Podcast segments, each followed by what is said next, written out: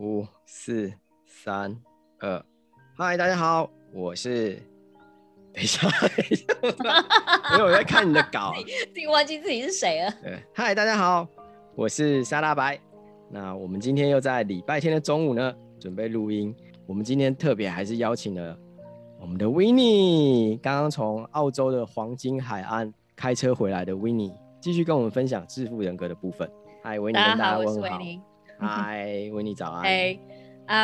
对，我刚刚才刚从黄金海岸回来布里斯班这边，嗯，布里斯班跟黄金海岸差不多有一个多钟头的时间，但是那边的海岸真的很美，所以呢，我三不五时的时候就会就会开车下去，差不多一个多钟头的车程，然后下去了之后，在海滩上面走个一两个钟头的路，然后再回来。海滩上有无尾熊吗？海滩上没有无尾熊，无尾熊都是在树上，好吗？没有海边的无尾熊啊。然后还有就是这边的鸟真的都不怕人的，所以呢，你在吃饭，它就是一直盯着你看，然后就想说，哎，你你吃完了之后，你吃完了吗？你吃如果吃完的话，我要吃你的食物了。然后就这样，我们两个就这样四呃四眼相看，有没有？跟台湾的麻雀差不多。维尼还记得我们上个礼拜聊到，开始稍微接触到所谓的致富人格了。对，呃，我很好奇的就是哈，致富人格到底可以让我们在理财的过程当中如何去发挥呃我们的长才，也就是说呃我们的八种的致富人格的这种心理样态。跟我们的理财行为到底会呈现出什么样的一个相互辉映的一个状况呢？嗯，这问题问的好哈。觉得首先先讲到就是致富人格啊，它其实有一点像是一个心理测验。然后呢，你会发现说，在我们的呃生活当中，其实有很多的一些职涯啊，或者是心理测验的东西，最主要就是要去了解说你这个人。人格，或者是你适合什么样子的一个工作，或者是你的个性是什么？所以，像是我们就会看到说，呃，坊间会有什么职涯的测验啊，或者是啊、呃、星座啊，我们有分成十二星座嘛，对不对？对。或者是我们有呃血型啊，血型啊，还有我们的十二个中国的那个是什么生肖啊？呃，或者是我们说我们的个性是呃内向或外向。但你会发现，说每一个呃每一个血型，或者是每一个什么样子星座，都有它的好处跟它的呃可能说比较挑战面的部分，或者是它的阴暗面。对，所以我想要先讲的就是这些东西，其实都是一种心理数据学。然后呢，这些心理数据或分析，基本上都是要让我们去了解，说你这个人可能是适合什么，或者是呢，你的长才是什么，或者是你需要去挑战的东西是什么。对。那这副人格也是一样，他透过的是在呃用荣格他当初的一个心理分析的一个基准，然后呢发散出来了之后，然后产生出这八个人人格出来。嗯嗯嗯。每个人格呢，他其实都会有自己的。长才，然后呢，还有他对于财富上面的一个专注力。对。那另一个我们也可以看到，就是他这一个人格当中他的优点，或者是他对于在理财上面的一些挑战是什么？短板是什么？对。所以我们就从这样子的一个方式当中呢，就可以看出了。你如果说你在这个致富人格当中，可能出现的是某一种人格的时候，你的常才是什么？嗯、然后呢，你的可能说黑暗面是什么？嗯，但没有一个是对或错，也没有一个是比较好或不好，嗯、它就只是一个事实。那会有人格分裂的时候吗？啊、呃，哎，是。你说分裂的话，其实我也觉得，呃、如果这样讲起来的话，每个人其实都有很多的象限嘛，对不对？是啊，像是。你看沙大白，你又是爸妈的儿子，所以呢，啊、你在他面前的时候，你就是要当做是一个好儿子。是。你在你太太面前的时候，你就要当一个好先生。你也是他儿子，对。然后呢，你在你女儿面前的时候呢，你就是要当一个好爸爸。你在你那那些猫前面，你就是一个猫奴。所以每个人其实都戴着不少的面具，或者是你在工作的时候，你就是当一个嗯。好的员工，然后呢，在当讲师的时候，就会是一个讲师的、哦、的责任。今天我昨天才收到学生给我一个超好的回复，我觉得很真的开心的，真的。他写了什么？没有，他是说有两个学生啦，一个一个是说上完我的课之后，他想要开始了解理财是什么个，然后另外一个是另外一个是外系来来修课，那他修完他觉得说，第一个我教的很不错，第二个他觉得这堂课真的让他学到东西，我给他的分数其实很高，那他、嗯、他也觉得说为什么会给这么高的分数？我跟他说，因为你上课很认真，我有看到，嗯，对。那我就跟他说，你毕业了以后，你还是可以，呃，有什么事情我们都有加 line，你还是可以直接跟我联络这样。嗯，我觉得这个就很开心啊。真的，真的，我觉得其实讲师是一件非常，呃，当讲师是一件非常幸福的事情。虽然说在前置作业要做很多，这个是很多人都可能没有做过这这行不知道的。你你必须要做很多很多的呃准备，像是 PowerPoint 啊，我不知道，呃，沙沙大白有我的课都是自己做，对对，然后你自己要去 write 稿，然后还有一个我觉得很重要的是，当一个讲师最重要的事情是你必须要知道要怎么样才能够把一些复杂的东西简单化，让你的学生了解，真的。真的你你去讲一些太过复杂或艰深的东西的时候，没有人知道那是什么东西，然后呢，让你自己的 ego 变得非常大，那其实也没什么太大的意思。我真的啊，我觉得都，这个是谁讲的、啊？就是有一天，我我有有一个故事是这样子哦，你你有听过那个《别闹了，费曼先生》这本书吗？我有听过诺贝尔物理学奖得主什么费曼，就是反正他很有趣。然后有一次他的同他的同事就跑来问他说：“哇，他说费曼，我想要理解哦那个量子物理到底是怎么回事。”嗯，他说：“你应该我应该从哪边下手呢？”对，那费曼就回了他一句话：“你就跟系办说，你开你要开一堂量子物理的课。”所以后来这件事情就成为所谓的门徒效应，所谓的管理学上叫做门徒效应。也就是说，当你想要了解一门学问的时候，你就让他去开一堂课去教。当你要当教课的时候，嗯，你什么事情都可以迎刃而解。没错，我我也是觉得啊，就是其实我我在搬到澳洲之前，其实我教了。差不多十二年左右的书嘛，然后中间就是有教成人，然后也有教孩子。对，真的是从教学当中你可以学到的，有时候是比学员还要多，超过你想象的那个，嗯，那个。因为讲师在做准备的时候，你真的是要融会贯通，嗯，然后你要了解说，OK，它的前因后果是什么，然后为什么会产生出这样的东西来，然后你也要准备说，哎，学员可能会问你什么东西，到最后有时候很长的时间，学员根本就没有在问问题，可是。也从你这样子自我学习当中，你更学习到自己，然后更学习到那一门东西。对，所以跟跟自己开 podcast 是一样。哎、欸，真的真的，你看你这一次你要学学习了多少？超多。对啊，你应该要教我一下。教你什么？教我 podcast 啊！但你也是学的比我还要多很多哎、欸。嗯，没办法，因为版权分区的问题，我也没有办法让你处理。你那边根本没办法处理啊。对。对 对，所以就是因为我人在澳洲，我也没有办法做任何事情，真的没有办法处理，真的后置都是由沙大白来做的。对，好啦，我们继续聊自负人格。我想请问一下哦、喔，我们自负人格到底有几种人格？因为我记得你之前有说过有八种的，有十二种的，那都跟荣格心理学有关系。但现在你要先介绍八种的人格，让我们认识吗？自负人格啊，这个原理啊，它基本上是从荣格，就是我们的心理分析师，嗯、呃，这边所产生出来的。荣格他当初呢，把人分成是十二人种。那这十二人种呢，其实他讲的就是人类这样子慢慢演进了之后啊，这样子不同的人种或者是不同的这个世代这样子传承了之后，它就会变成是一个类型。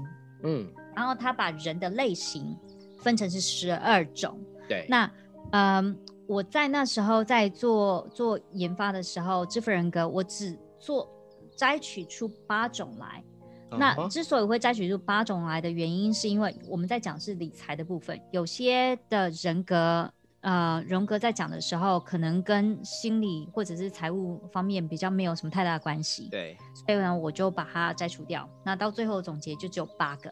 对，那八个其实已经就非常的复杂了哈。嗯，很很难理解。呃。这八种八个人是谁呢？我慢慢讲哈。好，第一个是才子创作家，才子。第二个是天真无辜者，天真，那、哦、我就是天真无辜者，是吗？我觉得你女儿比较像是吧？第三个是委屈受害者。哦，那我应该是委屈受害者。呃，你是完全。第四个是浪漫投机者。浪漫投机者。第五个是梦想实践家。梦想实践家。第六个是勇猛战斗士。那我应该也是勇猛战斗士。是吗？第七个是牺牲奉献家。哦。然后第最后一个是专制统治者。哦。OK，所以总共有八种人。那在讲八种人之前，我觉得我们今天就先来讲一下一个大纲好了。好。这八种人呢，呃，其实我最主要都在讲的是我们的人生终极目标。我想要问一下沙大白，你觉得人生的终极目标是什么？或者是你的人生终极目标是什么？呃，我的终极目标是希望能够成为一个斜杠中年。OK，那你觉得为什么能够成功的变成一个斜杠中年，对你来讲那么重要？因为啊，如果你想想看，我们的人生这么长，就是至少以我目前我的寿命至少还有三十几年的时间，大概三十四到三十五，台湾的男性的平均余命嘛。对。那如果说你这辈子只做一件事情，比如说。都以前都在金融业，我可能都在做金融业工作，这样一直做做做到六十五岁，我会觉得好无聊哦。所以你希望说你的人生比较精彩一些，是吗？对啊，所以我你看我有玩玩 life band，对，然后后来我转型成为一个讲师，对，现在又可以跟你跨地球做 podcast，我觉得人人生就会很多彩多姿，就是比较丰富，我觉得这样会比较有趣。嗯、有趣，OK，、嗯、那请问一下。为什么你觉得人生多彩多姿跟有趣对你来讲那么重要？因为我很怕无聊啊，很怕无聊。对啊，所以我也会，你看，我也我有我也可以写文章，之前也有写过专栏，然后也有帮人家用专业知识去做一些咨询。我觉得这这个东西就可以帮助到很多有需要的人。嗯，可以帮助很多有需要的。对，因为遇到都我们遇到都是个案啊。嗯。那遇到个案，你就会想想想办法去解决个案。我们不是一直在做一个重复的事情，因为每个个案出来的东西都不一样。请问一下，帮助其他人达到他们的目标，对你来讲为什么那么重要？应该这样讲，也就是说，怎么突然我变成受访者了呢？好，没有关系。应该这样讲，因为我们算受过训练的专业人士。对。啊，我们懂得一些基础的法律，我们看过。一部一部分的案例，所以当遇到事情的时候，我们会比较，我们就像我们就像一个医生一样，就像嗯，如果你一个外科医生看到血会害怕，嗯，那他就一定是一个不合格的外科医生。那我们现在都是，嗯、我们像是一个都受过训练的医生一样，所以我们知道说，哎、欸，有些事情，有些权利上的维护，你该你的第一步是做什么很重要。比如说，如果你第一步走错，你可能后面很多事情就。就跟着就错了，所以我们可以透过我们的专业知识，让人家知道说你的每一个环节你应该怎么走。嗯，比如说你像如果遇到税务有问题，你可以直接跟国税局打官司。对，像现在台湾有一个更方便的，就是它有一个叫做纳保官。如果你今天在税务上你觉得你有受到一些，你觉得你是一个合法的行为，可是国税局觉得你呃似乎有逃漏税行为，你就可以透过纳保官的协助去跟国税局沟通，嗯，因为他就是一个中间的一个协调者。嗯，那你可以跟。跟国税局的、呃、这个税务人员沟通完之后，你们可以说明你们就不用走到后面很复杂的法律的程序，可能你们在前面的时间就已经把这些事情给处理完了。那可是不见得所有的人都知道说，哎、欸，我可以去找我我的就是呃户籍户籍地附近的这个纳保官去请他们介入协调。对。那我们知道这个事情的时候，我们就就可以协助他们去做很多的事情。嗯嗯。嗯所以我觉得，我觉得啊，嗯、就是，嗯，在在，我我一直觉得我们的我们学到的这个财务规划非常重要。重要原因是因为我们财务其实每个人都必须要了解，只是说我们在了解的过程当中的浅或深，其实就是因人而异。为什么财务中？规划是那么重要的事，就像你刚刚说的，我们税务要懂，然后呢，财务的东西要懂，然后呢，还有法令的东西要懂，对，很多很多，像是我们在这边的话，我们还要讲到的是社会福利，对，然后或者是呢，再讲到就是呃，有些会计的东西，它其实只是只是其中一部分的。对对，很多人把把它看的是非常重要，它其实就只是一个一部分的东西而已。贷款的东西我们也要知道。对，所以太多太多的东西知道了之后，他你你一个人能够知道的东西有限。对，然后再加上说，我们平常的时候收到的资讯。也都是可能大部分从媒体上面来，对，或者是呢是从网络上面来，甚至是从呃有些人喜欢问一下隔壁的老王，或者是呢、哦那个、隔壁的那个三姑六婆的人，每个人都想要给你一些意见，可是没有一个人是真正了解东西的人，对对，对。所以我觉得到最后就会变成说，你呃很常会碰到的状况就是道听途说。哦，是。所以我一直都觉得说，我们财务规划师重要的点在这边。那华人或者是我们应该是说，现代人必须要了解的就是每个人都各有专精。对。所以为什么今天社会上面有出现这样子的一个专长在？原因是因为这个人他所得到的一些知识跟财务，或者或者是他的一些专长，是真的能够帮助到其他人的。没错。对。那专长的东西是需要被尊重的，也需要被付费的。嗯。所以呢，我觉得这是。我们应该呃，在慢慢的呃整个演进当中呢，都必须要去了解，就是没有什么叫做天下没有白吃的午餐。没错。你今天如果要得到的是一个正确的的呃方式，或者是正确的资讯的话，这些的知识从这些专业人才来的话，你都必须要去尊重他们。那他们当然就是每个人都可能需要付费，就像是你今天去找会计师或律师，他们要你付费是一样的状况。是的。对，没错。但是我们我们再回到刚刚那个，在讲到你用到你自己的专业去帮助其他人的时候，我觉得到最终的目标其实是不只是让他们能够达到他们自己的人生目标，或者是能够减少到他们一些呃呃冤枉财，嗯，或者是呢呃减少了他们的冤枉路。另一个，我觉得在你自己本身来说的话，你在帮助到其他人能够达到他们目标的时候，我想。你应该也可以获得一些心灵上面的满足跟快乐吧？当然啦、啊，当然啦、啊。刚刚讲到，或者是刚刚一直在不停问你的这一些问题啊，其实这就像是我们在剥洋葱一样。嗯。每一个人啊，其实金金钱故事的时候被播了一次，现在要被播一次，你这样会让我的神秘面纱越来越。透明薄弱吗？反正你都已经要要，人家都不知道我是谁了。大家都知道你是谁，所以 OK。但我我觉得啊，就是很多时候我们看到表象的东西，表象其实大家都只是，就像是我们我们人必须要穿一件衣服，然后穿了衣服了之后，他、嗯、今天外表的东西，并不代表就是他的内在。是，所以。透过这样子一层一层一层的剥了之后，我们大概可以知道说，这个人他其实他的终极目标是什么。嗯嗯嗯。然后呢，在我问了那么多人，很多人可能说刚开始的的呃原因或者是目标是不一样的。嗯。到最后呢，你会发现说，每个人就像是一个金字塔一样，到最后的终极目标都是朝向一件事情。就是人生快乐跟满足啊，当然、啊、没错啊。在那个人生快乐跟满足当中啊，你就会发现说，这个来源啊，其实大部分都来自于两个东西，一个就是要活出自己，跟自己的人找到人生跟自己，没错，这个是心灵上面的满足。那另一个呢，就是你在于自己的身心灵上面，或者是财务上面的健康，这个真的很重要。对。所以，如果说你今天有了很多很多的财富，但是呢，你已经都失去了你自己的灵魂，然后呢，呃，也失去了自己的健康，那你今天的财富不是就只是在付你的医药费而已？嗯，所以我我我常常跟人家讲一个观念，就是钱不可以活得比人短。嗯，真的真的，钱活得比人短，我们的后半生就非常的可怜。对。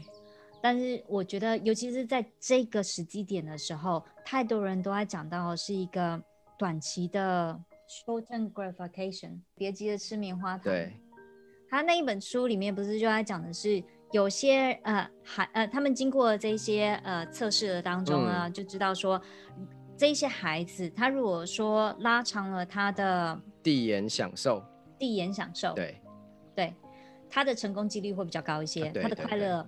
指数也会比较高一些。对，这个实验。那我刚刚要回到刚刚讲的东西，就是现在人想要的都是速成啊，对，速成，速成，嗯，对，速成，他希望马上就能够得到满足，马上就能够得到结果，马上就能够得到一个回复，因为这样子一个速成的效果，再加上说网络一直给我们就是一个快速的东西，然后什么都是要光纤啊，什么五 G 啊、一百 G 啊，不管是什么东西啊，它反而是我们现在的科技让我们的人越来越快速的想要得到一个满足，失去了耐性。真的，你越是想要快速满足的时候，你越不知道自己的心灵是什么。嗯，所以你会发现说，在这一代的孩子可能会碰到的事情，就是他们在这样子的环境当中，他已经不知道说，哦，原来，嗯，事情是有前因后果的。对。或者是呢，你今天要得到这样的东西的时候，你前面的付出是什么？或者是前面付出的时间是要有有一定的效益的。对。就呃，也导致说现在的的这个年代，可能说碰到的事情，就是他在处理自己的心灵状态，或者是处理自己的情绪的时候，就会产生出很多很多问题。嗯，所以现在为什么那个心理智商师特别多，就是原因就是这样啊，真的。对，那回到刚刚讲到的致富人格，所以。人生终极目标，再讲到是心灵，然后再讲到是一个满足跟快乐。对，所以我们刚刚又讲到快乐来源来自于活出自己，然后了解自己之外，跟他的财务。健康对，那我也因为这样的关系呢，就把如果说我们把这两个东西呢，把它变成是两条线来讲，所以如果说财务健康，对，把它变成是横轴，嗯。左呃，如果说往左边一点的话呢，它就会变得是财务变得越来越缺乏。嗯，如果往右边走的话呢，它就会变得是财务越来越富足。嗯，那另一个呃另一条线呢，就是我们的纵轴线，在讲到的是心灵满足。满足。所以呢，往上走的话呢，就是会让你的心灵越来越满足。对。然后往下走的话呢，就会走的是越来心灵越来越空虚。空虚。那如果我们把这两条线呢交叉了之后，一个横轴、横轴跟纵轴，对，我们就出现了四个象限。没错。那这四个象限当中呢，就产生出了不同的人格的主要概论出来。哦，所以就会有出现呃心灵满足跟财务自由的一个第一一个象限。那另外一个象限是。呃，财富缺乏，但是心灵满足，或者是财富缺乏，心灵感到空虚，对，或者是钱很多，但是心灵很空虚、寂寞，觉得冷。而且你会发现，说我们社会上面其实每一个每一个象限的人都可以看得到。哎、欸，对啊，像像你刚刚讲到那个财务很多，但心灵空虚，我就想到我们前几集有讲到那个有一个你说是一个企业家，他说只要赚到钱就会早死，对，哎、欸，记不记得那个金钱故事？好像可以套进去哦。对啊，或者是你看，像是那个前任美国总统 Donald Trump，嗯，川普先生，他是不是也是财务富足？但是呢，他心灵有多么的空虚啊？他应该跳出了这四个象限吧？他已经到了完全的极端了，所以。这四个象限当中啊，每个象限里面都包含了两个不同的人格，嗯，所以我觉得我们之后的时候可以慢慢的来讲一下这四个象限是什么，然后呢，这里面的人格又是什么？哦，真的是，所以也就是说，财富满足，呃，财富跟心灵都满足的人有两个人格，嗯，呃，心灵满足，但是财富不满足的有两个人格，对，所以这样四个象限里面总共会出现。八种不同的人格，这八个人格，你说每一个象限里面都有两个人格，那他们分别是放在哪些位置呢？OK，我来先问你哦，刚刚写到的这八个人格当中啊，嗯、我们先讲一下心灵满足，但是呢，他的财务缺乏。OK，想象一下人生当中有哪些人，他们可能一直在追寻的是一种心灵的体验，或者是心灵自由。然后呢，呃，或者是朝向一个比较简单的乌托邦的世界。那对于财务上面可能比较会缺乏，或者是不重视的人，你觉得有哪些？神父？你觉得？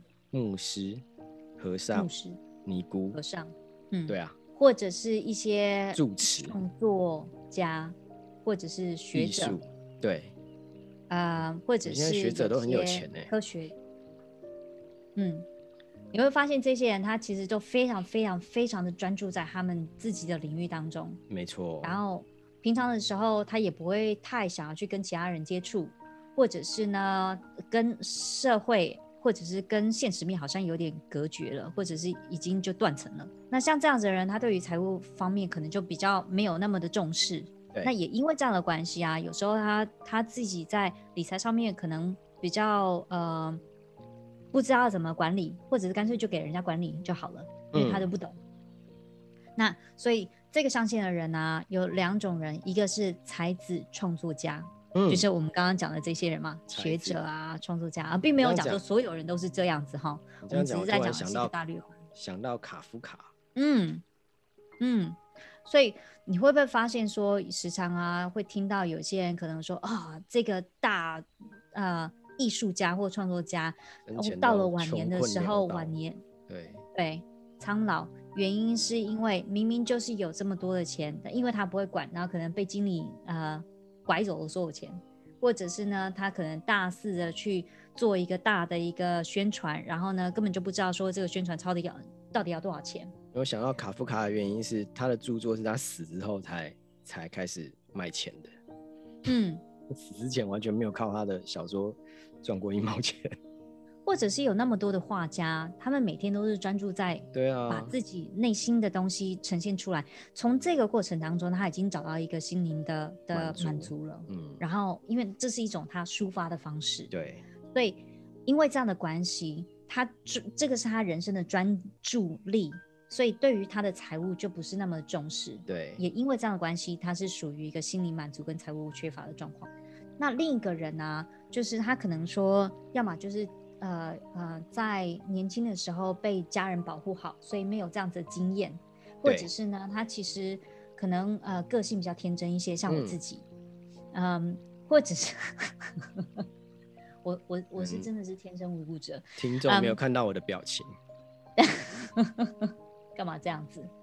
或者有些人就会觉得说，哦，我不喜欢去跟人家与呃，应该是说与世无争。嗯，我喜欢单纯的感觉。嗯，你会发现说很多人都会有这样子，好，嗯，财务的东西太过复杂啦，我不想要去管这些东西。欸、尤其是女性，因为呢，我有呃，女性其实有可能是我们世代这样子的传承，就觉得说女生不要去管财务的东西啊，因为管财务的东西的话，人家会觉得你太过 cam 卡。